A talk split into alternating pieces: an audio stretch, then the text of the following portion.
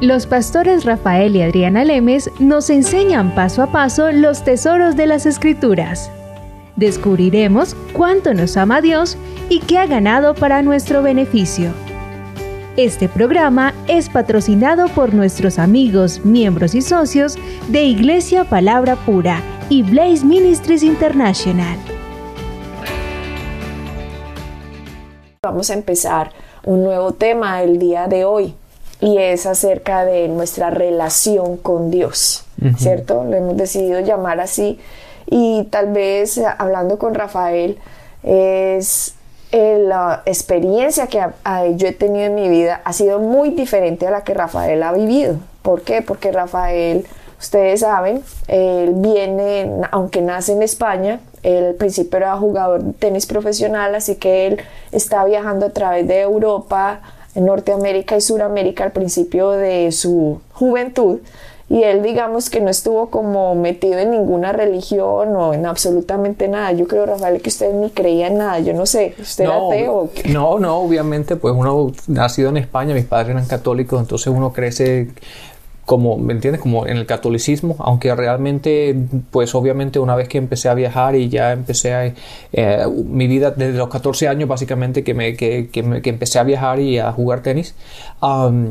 pues nunca más fui a la iglesia. Entonces, aunque obviamente uno se pensaba que era católico, y ahí se, se acabó todo. Hasta que en Boston, una vez que ya me vine para Estados Unidos y viviendo en Boston, fue donde, donde conocí a Cristo. Y ahí empezó, ahí empezó la transformación. Pero obviamente lo, lo, lo, bueno que me pasó a mí es que no tenía nada que desaprender porque no sabía nada. Exactamente. Mucha gente lleva 12, 15, 20, 20 30 años de aprender un montón de cosas equivocadas y después pues tienen que empezar a desaprender todo lo que han aprendido. Desde mi punto, lo bueno que me pasó a mí es que yo no tuve nada que desaprender. Así porque que no sabía porque nada. no sabía nada. Entonces cuando empecé a aprender, me fue sencillo aprender y me fue sencillo obtener y, adquirir esos principios y caminar en ellos. ¿Por qué? Porque como no sabía nada, ni tenía ninguna, nada, ningún mal concepto formado en mí, Ajá. entonces todo aquello que, que, recibí y obviamente lo bueno también, la bendición de, que, me pasó a mí en mi vida fue que cuando conocí a Cristo estaba en una buena línea de aprendizaje. Ajá. Estaba con buenos maestros, estaba ya en una buena, en una buena línea, línea estableciéndome en la verdad. Ajá. Entonces, gracias a Dios, no tuve mala enseñanza o cosas que desaprender o cosas que decía que, que yo mismo me tenía que preguntar que me, que me hicieran conflictos Ajá. en lo que había aprendido con lo que estaba aprendiendo. ¿A qué edad empezaste a ir a los institutos bíblicos? Ah, pues yo tenía 22 años. 22 años, que me dijiste que ibas a uno por la mañana y uno por la tarde, que no tenías un peso en el bolsillo. Sí, claro, en aquel entonces, pues yo de, cuando dejé de jugar ya me vine para Estados Unidos, de hecho empecé la universidad en Estados Unidos y dejé la universidad para ir a, a los colegios bíblicos y la oportunidad que tenía como, uh, como alguien me bendijo, para, me dio suficiente dinero para que yo estudiara. Básicamente me daba para respirar, Ajá. pero era lo que yo quería. ¿Verdad? Yo a veces, mi, mi, dieta era papas y arroz. Esa era porque lo único que podía comprar. Y pasta, ¿no? Y eso era lo único, lo único que podía. Pero una, una cosa que sí hice fue, eh, fue entrenar uh, tenis a otra persona. Estuve, estuve, enseñando como coach. Okay. Entonces eso sí me, me al, al, final, en, en, la última parte, sí me dio un poquito de dinero extra para hacer otras cosas. Pero bueno, lo importante fue que... Uh, fui a dos institutos bíblicos al mismo tiempo. Fui a uno por la mañana y otro por la noche. Estudiaste con Kenneth Hagin directamente, sí. ¿no? Con Kenneth Hagin directamente en Rhema, en Tulsa, Oklahoma. Y con... Con eh, Billy Joe. Billy Joe Daughtry en Victory Bible Institute en Tulsa, Oklahoma, por las noches. Obviamente mi intención de, de, ir a Tulsa fue nada más para estudiar en Rhema. Pero cuando descubrí el otro instituto bíblico, que era, que, que era por la noche, digo, bueno, pues no, no perdamos el tiempo. Ajá. Entonces, pues mientras más aprendizaje, mientras más enseñanza, mientras más, más puntos de vista y más esté uh, abierto a aprender y de todo esto, pues mejor, mejor para mí. Entonces um, opté por ir a un instituto bíblico por la mañana y al otro por la noche. ¿Y ahí para el aprendizaje? No, el aprendizaje, uno nunca deja de aprender, Adriana. Uno sigue aprendiendo. De hecho, ahora estamos terminando otro instituto bíblico Con Andrew Womack. Con Andrew Womack y seguimos aprendiendo. Y nuestro, de hecho, Adrián, una de las cosas, una de las cosas que la gente se asombra, eh, pero es todo el querer. Ahí está la diferencia entre la gente que quiere y la gente que no quiere. Una, una, de las cosas, eh, en, en Oklahoma, eh, en el invierno, allá en las cuatro estaciones, en, el invierno hace un frío, un frío bestial y, es, y hay mucho hielo. Yo vivía en un apartamento, que eso aquí en apartamentos hechos de madera, eso cada vez que hacía viento se movía por todas partes, pero hacía más frío dentro de mi apartamento que fuera. De hecho, en el invierno yo muchas veces cuando entraba al apartamento me tenía que poner, cambiar y ponerme otra chaqueta más pesadas y todo eso. Y dentro del apartamento yo vivía con chaquetas y dobles pantalones y todo. ¿Por qué? Porque yo prefería gastar el dinero en libros para aprender que gastar en la calefacción. Entonces yo ahorraba todo lo que podía y me quitaba. Por eso mi dieta eran papas al horno y, arroz. Esa era mi dieta. ¿Por qué? Porque prefería, prefería a, estar justo en, esa, en ese aspecto, ¿verdad? Por dos años, tres años, lo que necesitara. Pero poder comprar libros y aprender y poder ir a sitios y, y poder estar bajo la enseñanza de la gente. Eso me recuerdas a lo que dice Andrew Womack él dice que la gente cuando quiere puede. Y él dice que hay personas para ir a estudiar en el Instituto del Quesada en Colorado, eh, en el norte de Estados Unidos, que hay gente que le dice, ay no, pero es que yo no tengo plata, entonces yo cómo me voy a ir a estudiar allá y él dice, no se preocupe, acá también hay calles en Colorado para que viva en la calle. o sea, el tipo es súper al punto y al grano, él dice, no pongan excusas. No pongan excusas, que otra señora le dijo, ay no, yo no puedo ir a estudiar porque tengo un perro y entonces el perro, tengo que cuidar el perro. Claro, es que eh, uno dice cosas así, la gente se queda como, es como para despertar a la gente que se den cuenta que eso son, eso son respuestas y, y, cosas tontas. ¿Cómo uno va a dejar de seguir lo que Dios quiere que uno haga en la vida, el llamado que uno tiene, el, aprendizaje que uno puede obtener, eh, que te va a servir para el resto de tu vida, simplemente porque ah, el perrito y el perrito no, donde vive ahora no puede vivir en Colorado o no puede vivir en la China. No, el perrito no se puede mudar. Son excusas. Son excusas, exactamente. Lo que tú dices, no, es que yo no tengo plata. Y tú dices, pues imagínate, tú ni siquiera prendías la calefacción para ahorrar, para comprar los libros que necesitabas para estudiar. Sí, y obviamente uno en aquel entonces no, no lo piensa, ¿no? Pero ojalá yo hubiese sacado fotos para que la gente en el apartamento, yo vivía en una esquina, esos apartamentos que son edificios largos, yo vivía en una esquina. Y obviamente la, la otra pared pues daba al otro apartamento, pero la pared de, de fuera, ¿verdad? La que no da, en esa pared como le pegaba el viento directamente, en esa parte del apartamento, dentro del apartamento tenía hielo la pared. Del frío que hacía ahí dentro. Pero a mí no me importaba. ¿Por qué? Porque yo estaba allá, yo me mudé de Carolina del Norte para Oklahoma con un propósito y el propósito fue aprender. El propósito fue estar bajo esa enseñanza. El propósito fue que yo entendiera los conceptos bíblicos para poder caminar porque eso que aprendí me va a servir el resto de mi vida. Tanto que te ha servido el resto de tu vida, Rafael, que ahora eres un empresario gracias a que has aplicado los principios que Dios te enseñó Tú mismo has dicho, no es que yo sea el inteligente ni nada por el estilo, el más sabio, no, es porque la sabiduría de Dios se forma en las personas que aprenden a reconocer lo que Cristo ha hecho por ellos. Entonces esa sabiduría, tenemos la mente de Cristo, el mayor es el que está en nosotros, el que está en el mundo, empezamos a saber cómo enfrentarnos a la vida, al día a día, a las circunstancias, ya es más grande el que está en nosotros, ya nada nos queda grande. ¿Por qué? Porque vamos entendiendo quiénes somos en Cristo.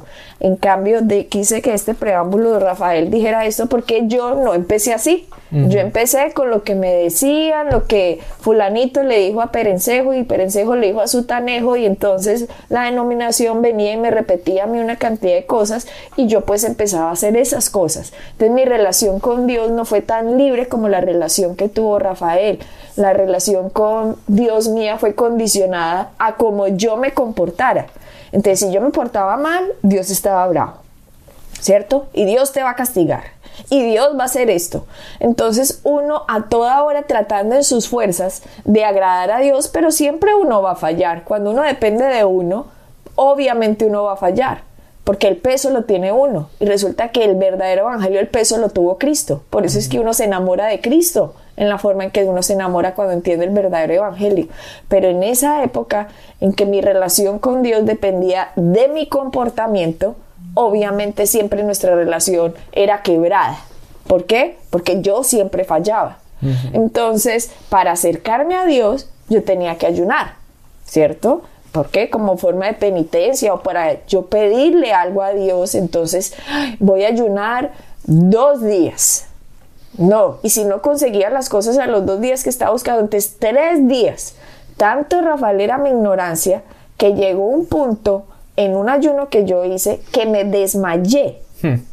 Me desmayé. Bueno, así Dios hubiese estado más contento porque ¿no? Ahora que te desmayaste, ahora no solamente fue el, ayuno, pero ahora te desmayaste, entonces fue un esfuerzo más de parte tuya, entonces por lo tanto ahora Dios tenía que estar bien contento de todo eso. No, pues yo, yo lo que estaba pensando es que esto no puede ser así, porque me desmayé en la casa después de un ayuno que me hice bien largo, tratando de obtener un favor de Dios, y pensé que se hacía con el ayuno, porque eso fue lo que me habían enseñado, que duré en el piso de la cocina, no sé cuánto tiempo, porque fue en la cocina que me desmayé.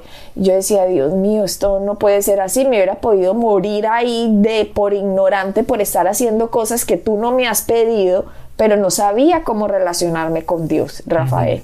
Entonces era una especie de voy a la iglesia, me porto bien, Dios está feliz conmigo, hasta que ya no algo pasa en mí que no funciona como debe estar funcionando, entonces ya me siento culpable, ya me siento condenada, ya Dios no me quiere, Dios me está castigando y preciso, a uno le pasa algo en esos momentos y es el castigo divino. Dios me está castigando y uno ya le tenía como miedo a Dios, porque no sabía relacionarme con Dios, no entendía el sacrificio de lo que Cristo había hecho. Y de hecho, a uno le empiezan a enseñar, eh, por ejemplo, parábolas. Que... perdón Adriana, quiero, quiero hacer un paréntesis aquí. Y cuando yo, cuando, cuando yo empecé a enseñar en Sudamérica, tú, tú, me decías, digo, me decía Rafael, tienes que cambiar tu forma de, de, enseñanza. ¿Por qué? Porque la gente no te está, no está cogiendo lo que tú estás diciendo. Y la razón es porque toda la gente, la gran mayoría de la gente en, Sur, en Sudamérica viene de la viene de Centroamérica vienen de esa línea como tú acabas de explicar que tú tenías, ¿no? Que era la religión y, y todo esto. Pero como yo nunca viví con esa culpa, como nunca reconocí, tenía, eh, me he, sido expuesta a ello, ¿verdad? Mi, mi, punto de enseñanza, pues obviamente siempre por muchísimos años es aquí en Estados Unidos. Y aquí la gente, pues, eh, tenía otros otros conceptos. Entonces, cuando empecé a enseñar en, en, en, en Sudamérica, en Centroamérica, a veces me costaba relacionarme con la gente. ¿Por qué? Porque mis puntos eran un poco diferentes. Hasta que tú me dijiste, Rafael, la razón por la cual no te están entendiendo es por esto y esto y lo otro. Entonces uno tiene que ajustarse. ¿Por qué? Porque la palabra es igual. La enseñanza es la misma, el punto cómo, cómo, cómo llegarle a la gente es diferente y ahí está la diferencia. Cuando tú presentas a un Dios que no está en contra tuyo, que un Dios que no está para, para juzgarte, un Dios que no está para decirte, ah, hiciste algo mal, por lo tanto te voy a castigar o te voy a hacer esto, sino que es la relación con Dios es completamente diferente porque está basada en lo que Cristo ha hecho. Claro, Rafael, y tú no lo entendías porque no lo viviste, pero como yo soy lo viví y después de conocer el Evangelio, después de conocer el amor de Cristo, después de conocer el amor de Dios, yo dije, Dios mío, ¿yo en dónde estaba parada? Tratando de relacionarme con Dios basado en mis obras y no en la obra de Cristo. Y resulta que es que no era lo que yo hice por Dios, sino se trata de lo que Dios hizo por mí, porque dice, porque Dios amó tanto al mundo que dio a Jesucristo. Dice, porque aunque estábamos muertos en delitos y pecados, a igual así Dios ofreció a, Jesucristo para que Jesucristo pagara la paga que el hombre debía para con Dios. claro, e, es interesante que ese, ese versículo que acabas de leer, la gente generalmente lo lee al revés, lo lee desde el punto de vista de ello. Juan 3:16 dice, dice lo siguiente, déjame leerte un momento. Juan 3:16 dice, porque de tal manera amó Dios al mundo que él ha dado a su Hijo pero la gente piensa, porque yo tanto he amado a Dios, por lo tanto yo hago o yo he hecho. Ah. Siempre se lo ponen al revés, porque entonces siempre el hombre está buscando ganarse a Dios cuando no se dan cuenta que en la relación de Dios y el hombre fue Dios el que vino al hombre. Fue Dios el que se acercó a nosotros. Y nosotros ahora lo tratamos de hacer al revés. Ahora nosotros somos lo que estamos diciendo Dios, porque yo tanto te amo, mira lo que yo hago. Cuando no es así. Dios tanto amó al mundo que Él dio a su Hijo. Si Dios no hubiera dado a su Hijo Jesucristo, no hubiéramos podido tener una relación con Dios. ¿Por qué? Porque desde la caída de Adán, el que empezó a ser el dueño de este planeta, de este sistema, es el Dios de este mundo que es Satanás. Y para que hubiera habido una paga, por eso dice la Biblia que nosotros fuimos comprados con precio de sangre, para poder recuperar Dios en la humanidad, el hombre tenía que pagar por sus culpas. Pero lo que hizo fue que Dios mismo se vuelve hombre y él en sí mismo paga la culpa del hombre. Así que esto no se trata de lo que el hombre hizo por Dios, sino de lo que Dios hizo por el hombre. Exactamente, pero ahí está lo que la religión te ha enseñado durante y sigue enseñando es que está, es al contrario, está basado en tus obras, está basado en lo que tú haces, está basado en cómo tú puedes agradar a Dios, está basado en cómo tú te portas, cómo tú haces todo, como tú, tú, tú, tú, cuando el, el, el Evangelio como debe ser está basado en Cristo, no en nosotros, está basado, obviamente es sobre nosotros.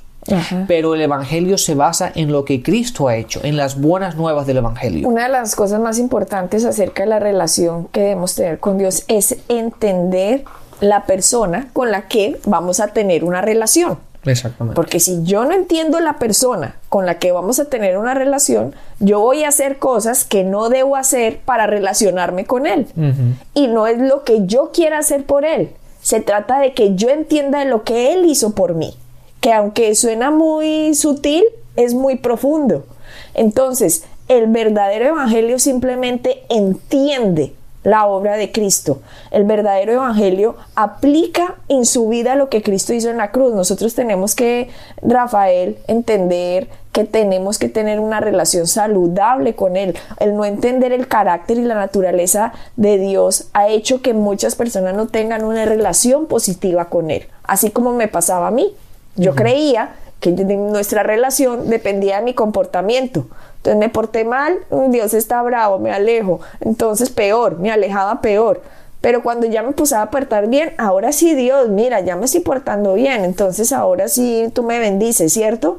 ¿Por qué? Porque no era una relación basada en el comportamiento de Cristo. No era una relación basada de Cristo fue el que cumplió toda la ley.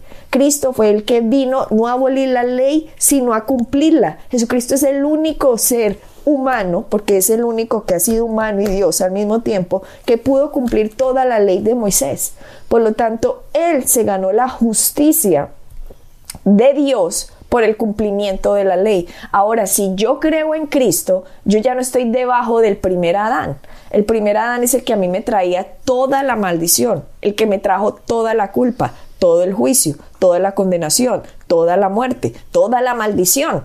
Pero cuando yo estoy bajo Cristo, ahora mi herencia es lo que ganó el último Adán, que es Cristo, que es la bendición. Ya lo vimos en Gálatas, dice que Él fue a la cruz para que la bendición a mí me alcance. Entonces, ¿debajo de cuál Adán estamos? La gente que dice que es cristiana y que Dios me está castigando, entonces es que se está haciendo debajo del primer Adán.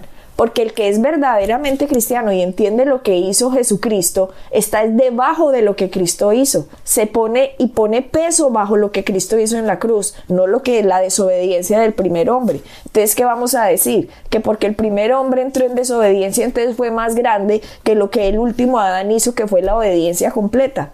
¿Por qué no se hacen esa pregunta a todas las personas que dicen que recibieron a Cristo?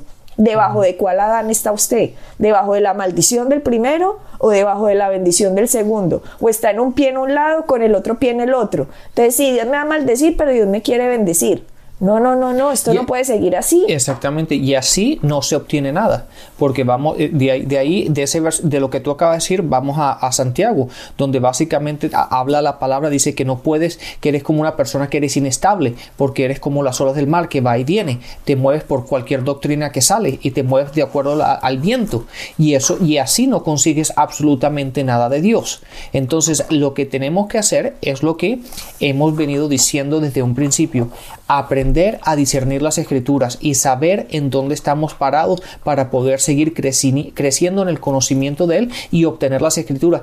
Y lo importante de esto lo importante esto lo encontramos en Juan 17, en el versículo 3, un versículo que hemos hablado bastante en programas anteriores.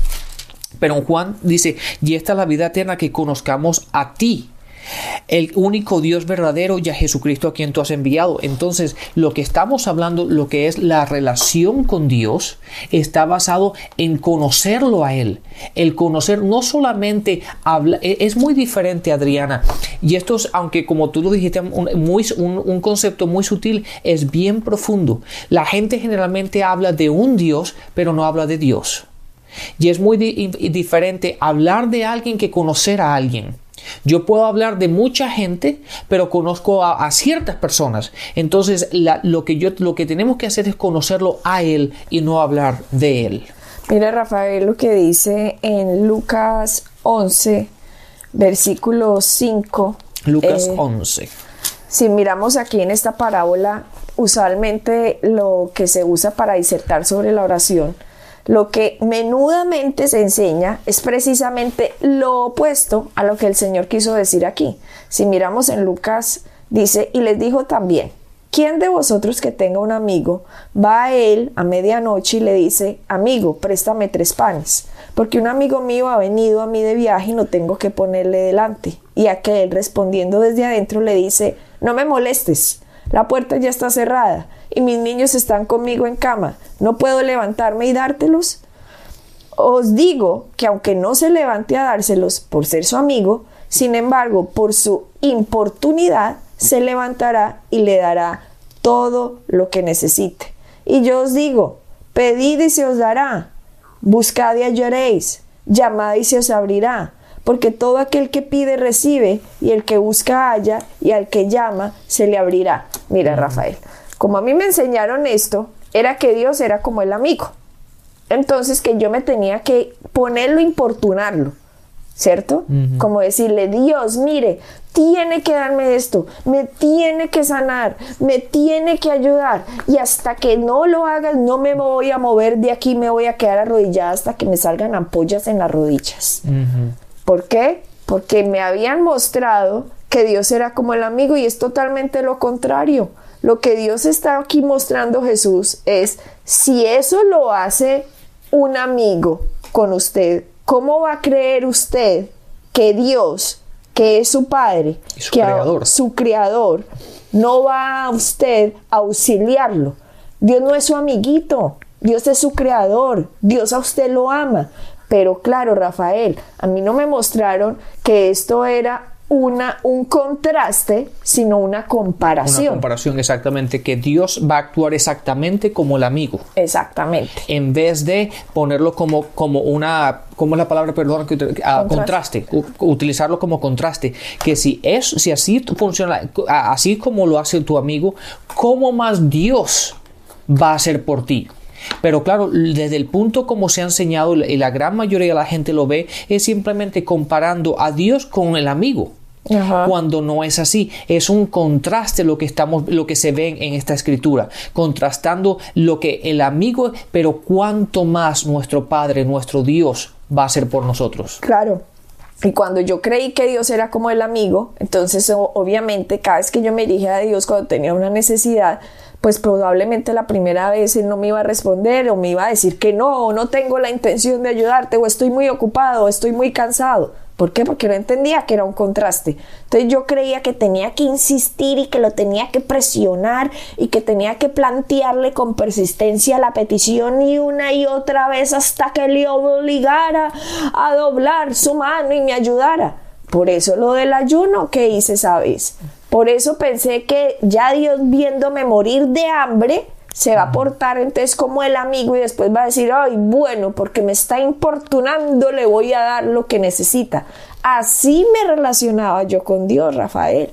Y resulta que, ¿cuán lejos de la realidad es esto? Resulta que yo no tenía que moverle la mano a Dios. Dios ya se había movido en Cristo.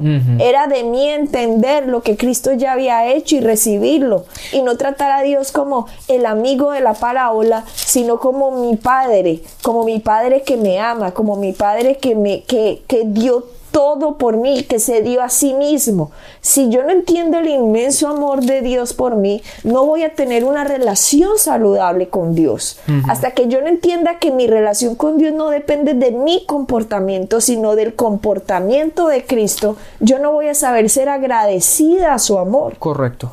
Entonces Rafael, obviamente yo mantenía, como dicen en el lenguaje religioso, bombardeando las rejas del cielo hasta que se abrieran. ¿Por qué? Porque yo estaba importunando a Dios.